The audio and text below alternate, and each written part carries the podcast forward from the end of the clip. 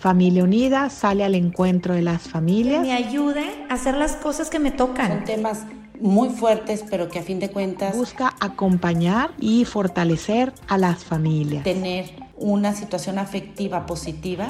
Y así Familia Unida se acerca a las diferentes etapas de la vida.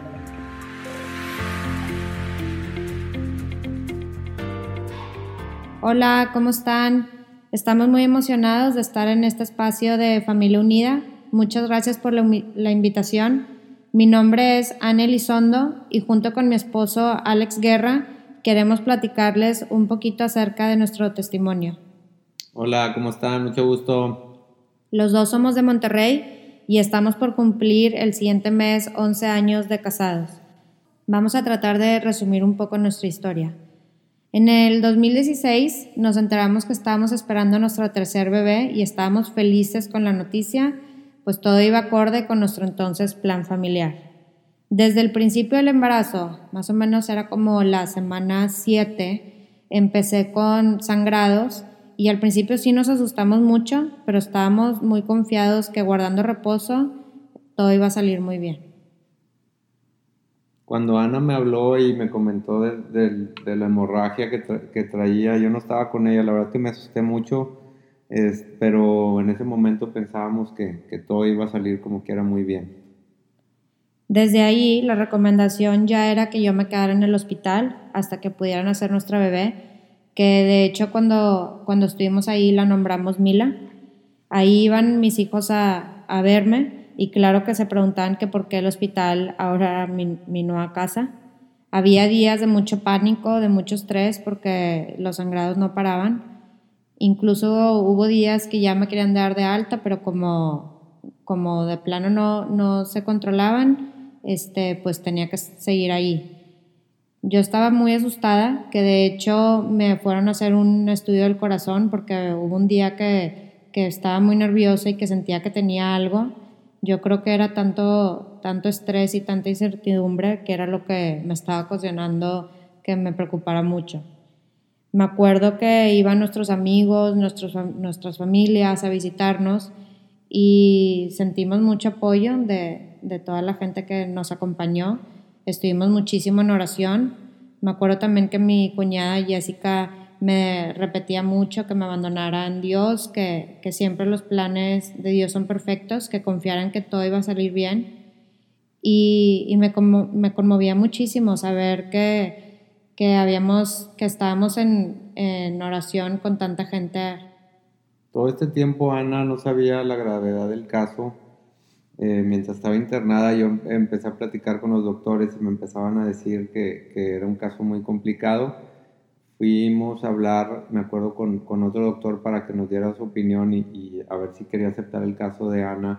Eh, y fui, fui, con, la hermana, con la hermana de Ana, con Babi, a, con un doctor y cuando nos dijo que si quería él tomar el caso, tendríamos que aceptar que una de las posibilidades era que Ana eh, no iba a lograr la operación y que podía morir. Este, ahí nos empezamos a preocupar mucho y que era algo que, que, tendríamos que aceptar si él tomaba el caso. Entonces, eh, platiqué con otro doctor, un genetista, y me dijo que un doctor que se dedicaba específicamente a este tipo de casos y me puso en contacto con él. Le mandamos todos los estudios y el caso de Ana y gracias a Dios tomó, eh, aceptó agarrar el caso eh, y pues bueno, de, de ahí empezamos a hacer todo lo necesario para poder irnos y terminar el embarazo eh, de, Ana eh, allá con ellos. Recuerdo llegar y sentir que, que, todo iba a estar bien, estaba confiadísima porque milagrosamente ese día de transcurso no tuve nada sangrados, entonces sentíamos que ya todo se estaba alineando para que, para que todo saliera bien. Cuando llegamos al hospital nos recibió el doctor y nos dijo muy claro que la prioridad era salvarme a mí, que pensáramos en nuestros hijos y nos dijo que el siguiente día nos iba, que me iba a hacer unos estudios y una resonancia para ver cómo venía todo. Lo que pasó en el, en el embarazo fue que la placenta, es una condición que se llama placenta percreta, en donde la placenta se empieza, eh, empieza como a echar raíz hasta llegar a otros órganos y eso es lo que estaba ocasionando tanta, tantos sangrados. Tenían miedo que la placenta se fuera a enraizar de más a otros órganos. Al siguiente día, mientras le estaban haciendo unos estudios a Ana, recuerdo que el doctor ahí encargado del departamento llegó al cuarto eh, y me comentó que ya había analizado el caso y que era mucho más grave de lo que ellos pensaban y que el día que pasaba mientras continuábamos el embarazo era, era un riesgo muy grande para Ana, que en cualquier momento podía tener algún sangrado interno y que era algo que no lo iban a poder controlar. Este, y pues bueno, yo ahí la verdad es que ahí fue cuando me cayó el 20 ya, este, eh, este, y, y me fui muy triste y, alcancé a Ana mientras le estaban haciendo un, otro estudio, que era, un eco, perdón, y ahí estábamos viendo a, pues a Mila, yo veía a Ana que todavía estaba ilusionada, este, viendo a Mila en el eco y, y, la verdad es que yo no pude, ya recuerdo que no, no aguanté y le pedí a los doctores que terminaran el, eh, la sesión del, del eco y ahí fue donde le comenté a Ana que lo que me había dicho el doctor y la verdad es que pues sí, nos pusimos muy tristes en ese momento. Me acuerdo estar en ese eco y de repente ver que Alex se paró y no sabía qué estaba pasando y ya me dijo que quería hablar conmigo. Me llevaron al cuarto y ahí, ahí nos vieron el equipo de doctores que, que iban a estar en la operación y nos dijeron que sí, fue una decisión muy difícil de tomar, pero que tenían que pensar en mi salud y nos pidieron que pensáramos también en nuestros hijos en el bienestar también de la familia. Entonces, pues sí, sí fue muy, muy difícil que nos dijeran eso, sobre todo porque Mila en ese entonces tenía 21 semanas y sabíamos que no era, que no era viable. Yo les pedía si podíamos esperar algunas semanas más para dar la oportunidad de nacer, pero no lo recomendaron para nada, pues nos dijeron que cada día que pasaba se ponía más en riesgo mi vida y me dijeron que iban a tratar de salvar mi matriz, pero sin comprometer. No sé cómo dormimos esa noche, la verdad es que estábamos asustadísimos, nos dio mucho nervio esperar eh, al siguiente día, yo tenía mucho miedo de no despertar de la operación y me acuerdo estar ahí en, en la cama rezando, pidiendo para que Dios iluminara a los, a los doctores el siguiente día.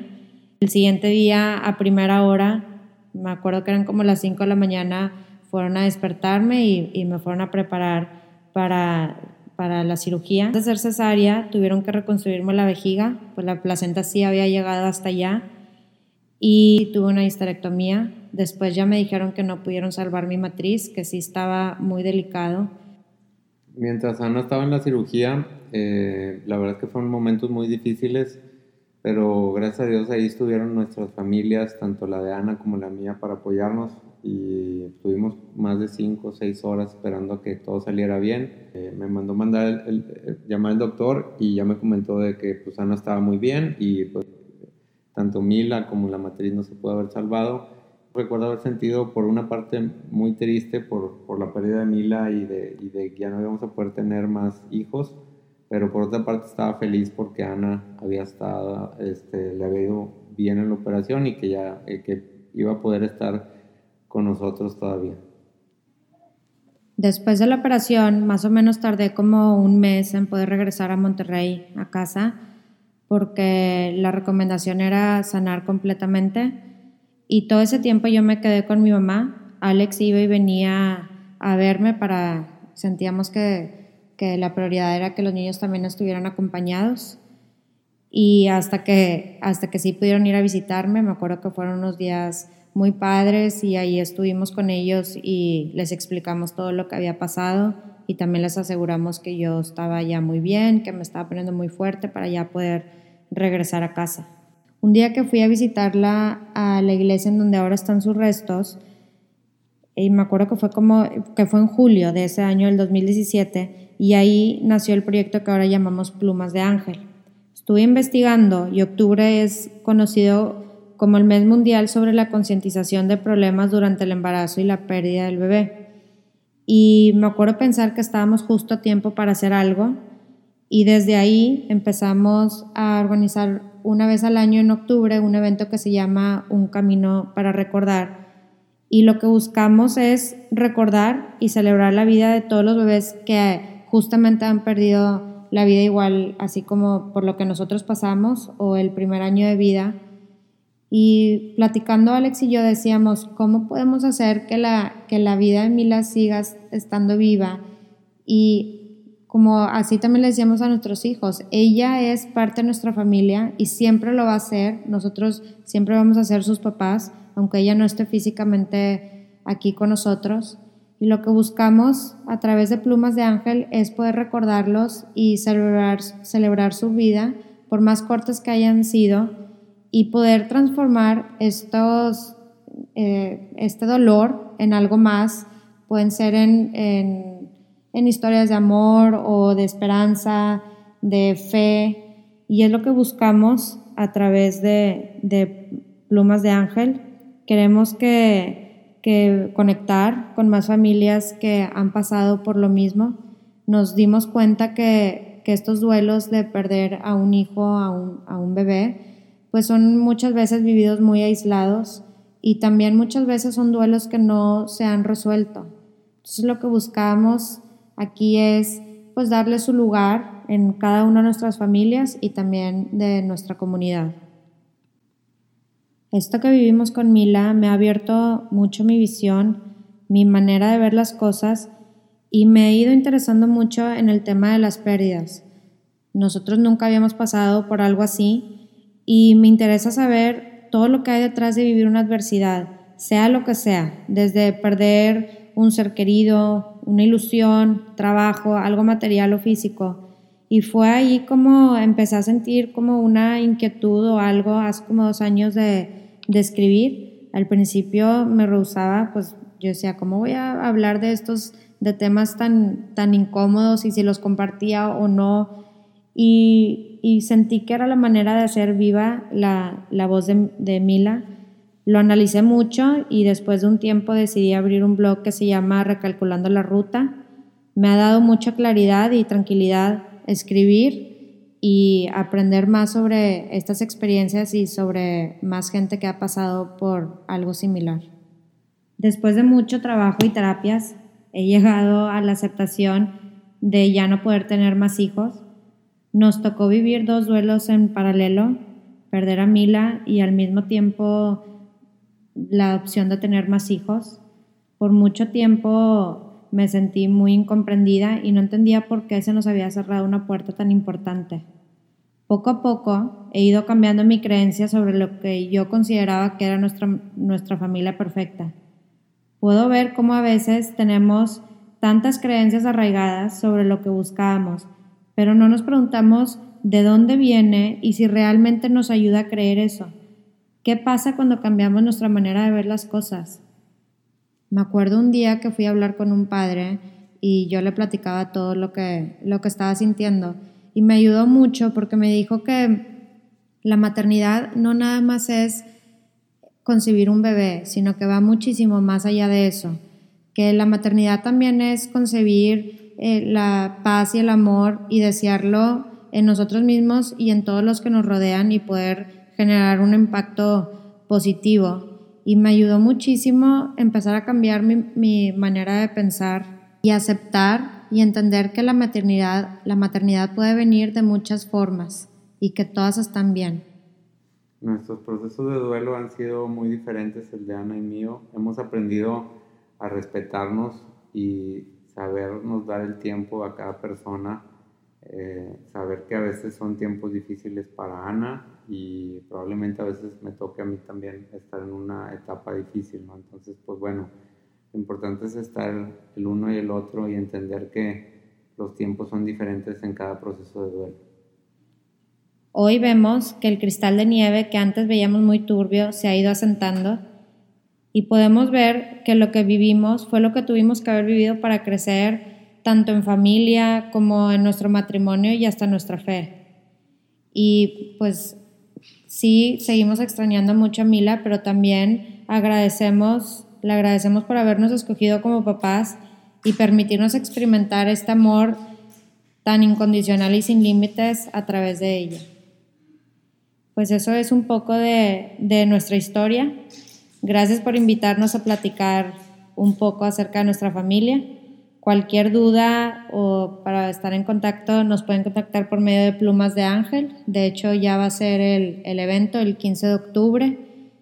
Eh, nos pueden encontrar en, Facebook o en Instagram como Plumas de Ángel ORG o también a través del blog de Recalculando la Ruta en recalculandolaruta.com o en Instagram como Recalculando la Ruta MX. Muchísimas gracias por esta oportunidad.